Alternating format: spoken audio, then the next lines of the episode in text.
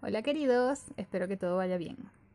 Como siempre, comienzo por agradecerles que estén aquí escuchando mi podcast que hago con todo el cariño del mundo. Si tienen cualquier duda o comentario sobre temas de finanzas o quieren sugerir algún tema para que se hable en este podcast, pueden escribirme a mi Instagram arroba finanzas para millennials podcast. Allí también van a encontrar en el link de mi bio el acceso al curso completo de finanzas, que les va a enseñar cómo poner sus finanzas en orden y cómo hacer crecer su dinero. Todo con técnicas que a mí me han funcionado, así que está todo probadísimo por mí.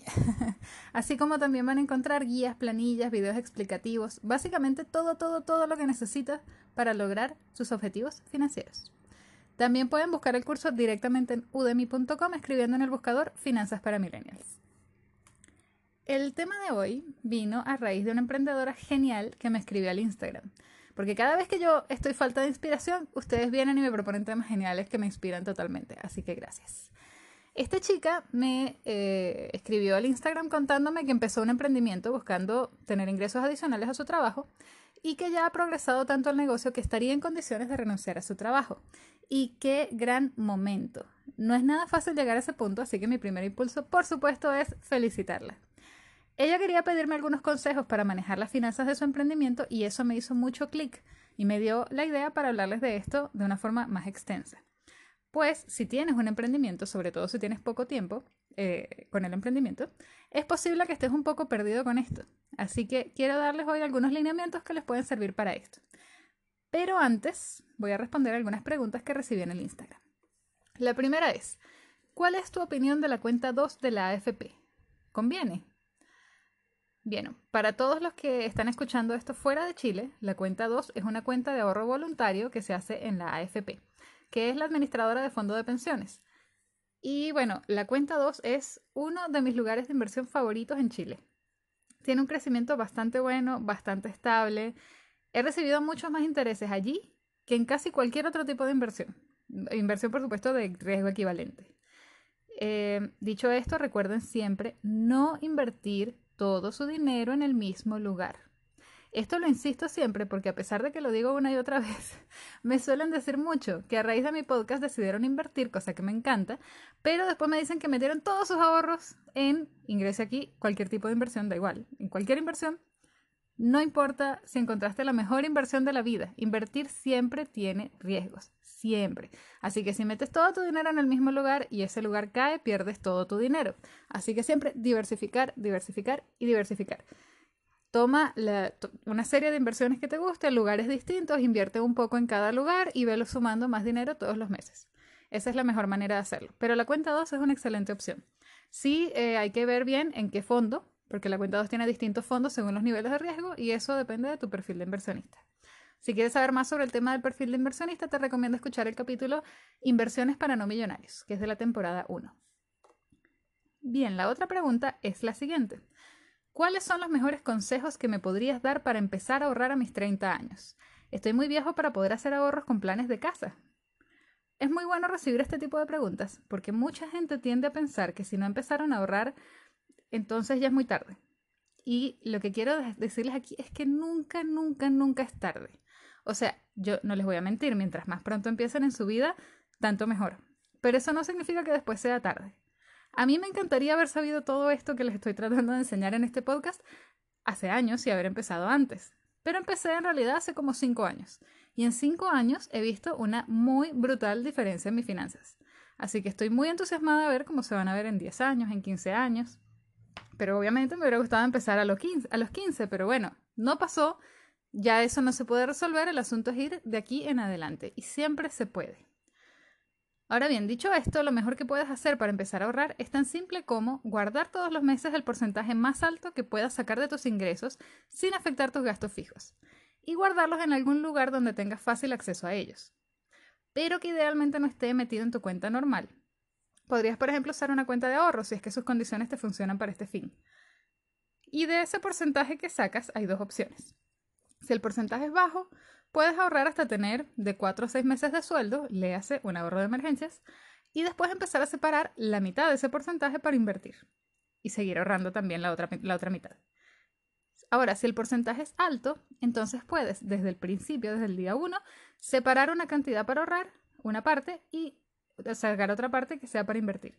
Usualmente se parte ahorrando mínimo un 10%, pero si puedes ahorrar más, mucho mejor. Y si solo puedes ahorrar, digamos, no sé, un 4%, entonces un 4%, pero nunca dejes de ahorrar. Ahorrar es fundamental y aun si es muy poco, es importante porque te sirve, además de para ir sumando e ir generando intereses compuestos, te sirve para ir generando el hábito, que es la parte más, digamos, importante de todo este asunto. Ahora sí, vamos al tema de hoy. Esto va, por supuesto, en sintonía con esto, esta línea que he estrenado esta temporada que está asociada a temas de emprendimiento. Porque una vez que uno ya tienes ordenadas sus finanzas personales, tienes tus ahorros, tienes tu presupuesto, tienes todo, tu ahorro de emergencias, ya empezaste a invertir, el siguiente paso es emprender. El 99% de la gente que ha hecho mucho dinero lo ha hecho emprendiendo. Así que lo mejor que puedes hacer es empezar a pensar qué negocio te gustaría. Ahí tengo varios capítulos que puedes escuchar para eso. Y estos temas están dirigidos a personas que o, bien están empezando un emprendimiento, o tienen un emprendimiento con, que está ya más o menos establecido, y son datos que les pueden servir para organizarse mejor. Bien, entonces, en el tema de hoy, eh, digamos que cuando uno empieza un emprendimiento, en general lo hace usando su propio dinero. A menos claro que tengas inversionistas, en cuyo caso tu tema financiero es más complejo, porque tienes que rendirles cuentas de lo que hiciste con ese dinero. Aunque lo más probable es que si, es así, si tienes inversionistas, tengas un contador que se encargue de todo eso. Así que en ese caso probablemente no necesites este capítulo. De todas maneras, te puede dar algún tip que pueda llegar a ser útil, así que si quieres escuchar, bienvenido seas. Yo quiero hablar eh, acá básicamente de cómo manejar tus finanzas cuando tienes un emprendimiento pequeño que está creciendo de a poco y cuyo único inversionista fuiste tú. O, bueno, tu socio también, si es que tienes un socio.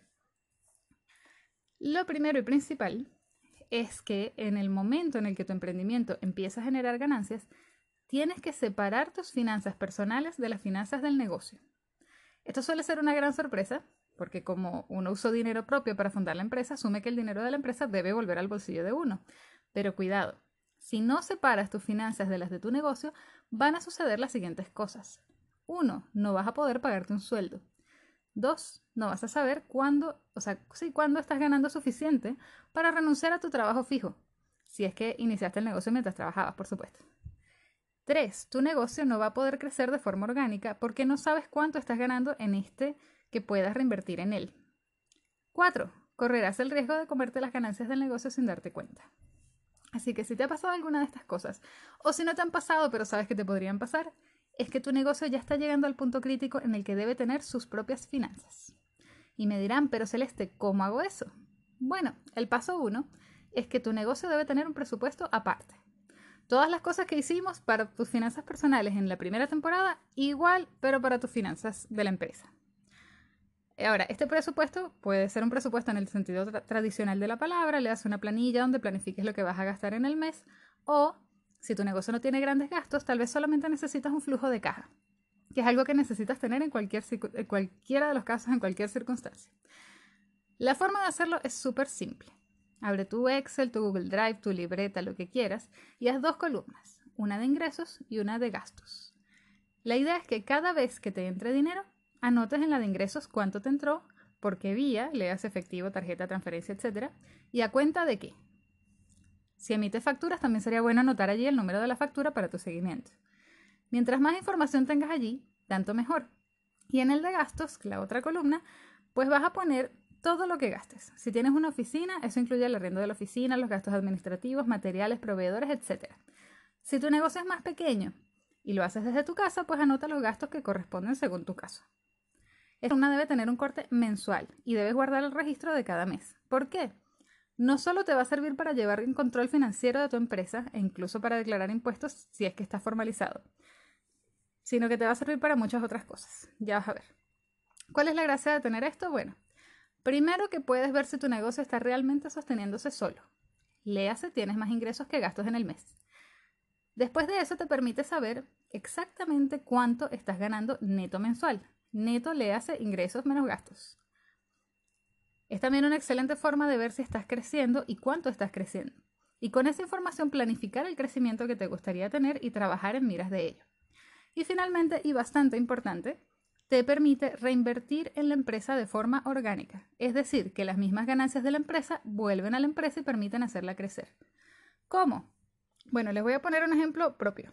Ya saben que tengo un emprendimiento de asesorías nutricionales. Este emprendimiento tiene la ventaja de que casi no tiene gastos, porque los gastos fueron la inversión eh, que tuve, que hice en aprender todo lo que me permitió poder dar estas asesorías. Pero después de ello ya no tengo grandes gastos. Pero siempre hay algún tipo de gasto. En mi caso era el arriendo de la oficina cuando tenía una, antes de la pandemia, claro, ahora hago todo online. Pago de diseños para los documentos que entrego, gastos en publicidad digital. Entonces, ¿qué hice? Llevé mi flujo de caja en un drive. Y eso me permitió ver cuánto iba ganando neto y usar ese mismo dinero para los gastos asociados a la empresa, dejando mis finanzas personales intactas.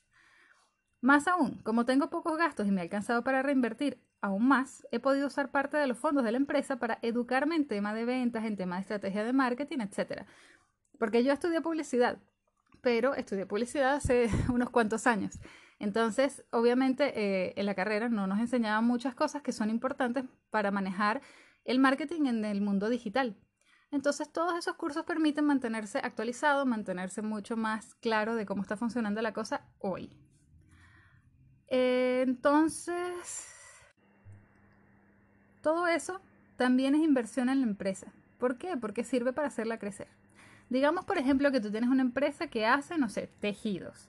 Bueno, tienes más gastos, pero el principio es el mismo. Una columna con las ventas especificando clientes, materiales, fecha, monto, eh, vía de pago. Y otra columna con los gastos, por ejemplo, en materiales, empaques, etc. Asumiendo que trabajas desde casa porque, bueno, pandemia. Después es tan simple como hacer la resta o tenerla de forma automática en tu Excel, que es lo ideal para que puedas verlo siempre cómo va, y ver cuántos ingresos netos estás recibiendo. Digamos que te empieza a ir bien y que ya los ingresos te dan para poder invertir en tu empresa. Entonces, ¿qué puedes hacer? Bueno, puedes usarlo para crear algún producto nuevo. Puedes mejorar tus empaques, puedes hacer publicidad pagada en redes sociales, buscar una mejor empresa de transportes o incluso hacer un curso que te ayude a hacer crecer tu negocio. Ahora que ya sabes que el dinero de tu empresa debe quedarse en tu empresa y tu dinero quedarse en tus finanzas personales, vamos a ver qué otras cosas puedes y debes hacer al llevar las finanzas de tu empresa. Lo primero es ver cómo vas. Si tienes el registro de todo lo que has vendido, puedes estimar, además de los ingresos mensuales totales, cuántos pedidos estás teniendo, de qué tipo, cuáles se repiten más, si tienes algún buen cliente que te compre con frecuencia, en cuyo caso podrías tener algún detalle con él, por ejemplo, para fidelizarlo. Te permite ver si algún producto o servicio no se está vendiendo y a raíz de eso tratar de ver por qué, si amerita cambiarlo o directamente sacarlo de tu catálogo. Si hay un producto que se venda mucho, ver si vale la pena sacar algún otro que sea parecido o que amplíe el posible público de ese producto.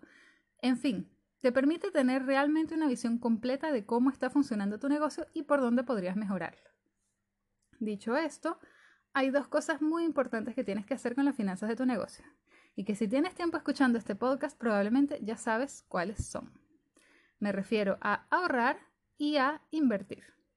Así como debes ahorrar e invertir en tus finanzas personales, también debes hacerlo en tu negocio. Entonces un porcentaje de lo que ingresa debería ir a ahorros y un porcentaje de lo que ingresa debería ir a inversiones. Estos ahorros e inversiones, recuerda, son totalmente independientes de tus ahorros e inversiones propios. Y sería bueno que también en tu planilla, donde llevas las finanzas del, negocio, tengas anotado cuánto invertiste, en qué, cómo va creciendo, etc. Finalmente veamos el tema del sueldo. Llevar el flujo de caja y ver cómo crece tu negocio te va a permitir saber cuánto va, cuándo y cuánto vas a poder pagarte un sueldo. Cosa que va a pasar, digamos, cuando los ingresos sean mayores a los gastos operativos más el sueldo que quieres recibir. Entonces, pero Celeste, entonces antes de eso no puedo obtener ingresos. Bueno, lo ideal es que no, porque mientras más reinviertas en tu empresa, más rápido va a crecer. Pero si necesitas ingresos, de allí mi recomendación es que tomes un porcentaje de los ingresos y nunca te excedas de ese porcentaje. Así, por ejemplo, tú dices, ya, yo em, voy a eh, pagarme un 20% de todo lo que ingrese. Ya, y no vas a pagarte el 21% aunque lo necesites, solo el 20%. Y el resto va todo para reinvertir en tu empresa. Bien. Y esto, por supuesto, es hasta que puedas ya formalmente pagarte un sueldo. Y ojo, es válido y hasta necesario pagarte un sueldo cuando puedas aún si tú eres toda tu empresa. Si tú eres marketing, si tú eres venta, si tú eres eh, el que hace los productos, si tú eres el que entrega, no importa. Si eres la única persona que está en tu empresa, igual tienes que poder llegar al punto en el que te puedas pagar un sueldo. De hecho, si quieres saber cuándo estarías en condiciones de renunciar y dedicarte solo a tu emprendimiento, financieramente hablando deberían cumplirse dos condiciones, idealmente por supuesto. Uno, que ya puedas pagarte un sueldo. Y dos, que tengas un ahorro de emergencia de al menos seis meses para tu negocio, no para tus finanzas personales. Este ahorro de emergencia debería poder cubrir los gastos operacionales y tu sueldo. Imagínate, por ejemplo, la cantidad de negocios que quebraron el primer mes de cuarentena, cuando empezó la pandemia, porque no tenían ningún tipo de respaldo. Y piensa que si tienes un fondo de emergencia no solo puedes estar preparado para cualquier cosa que pase, sino que también te permite tiempo de reacción, adaptabilidad y muchos otros factores importantes para la supervivencia de tu negocio.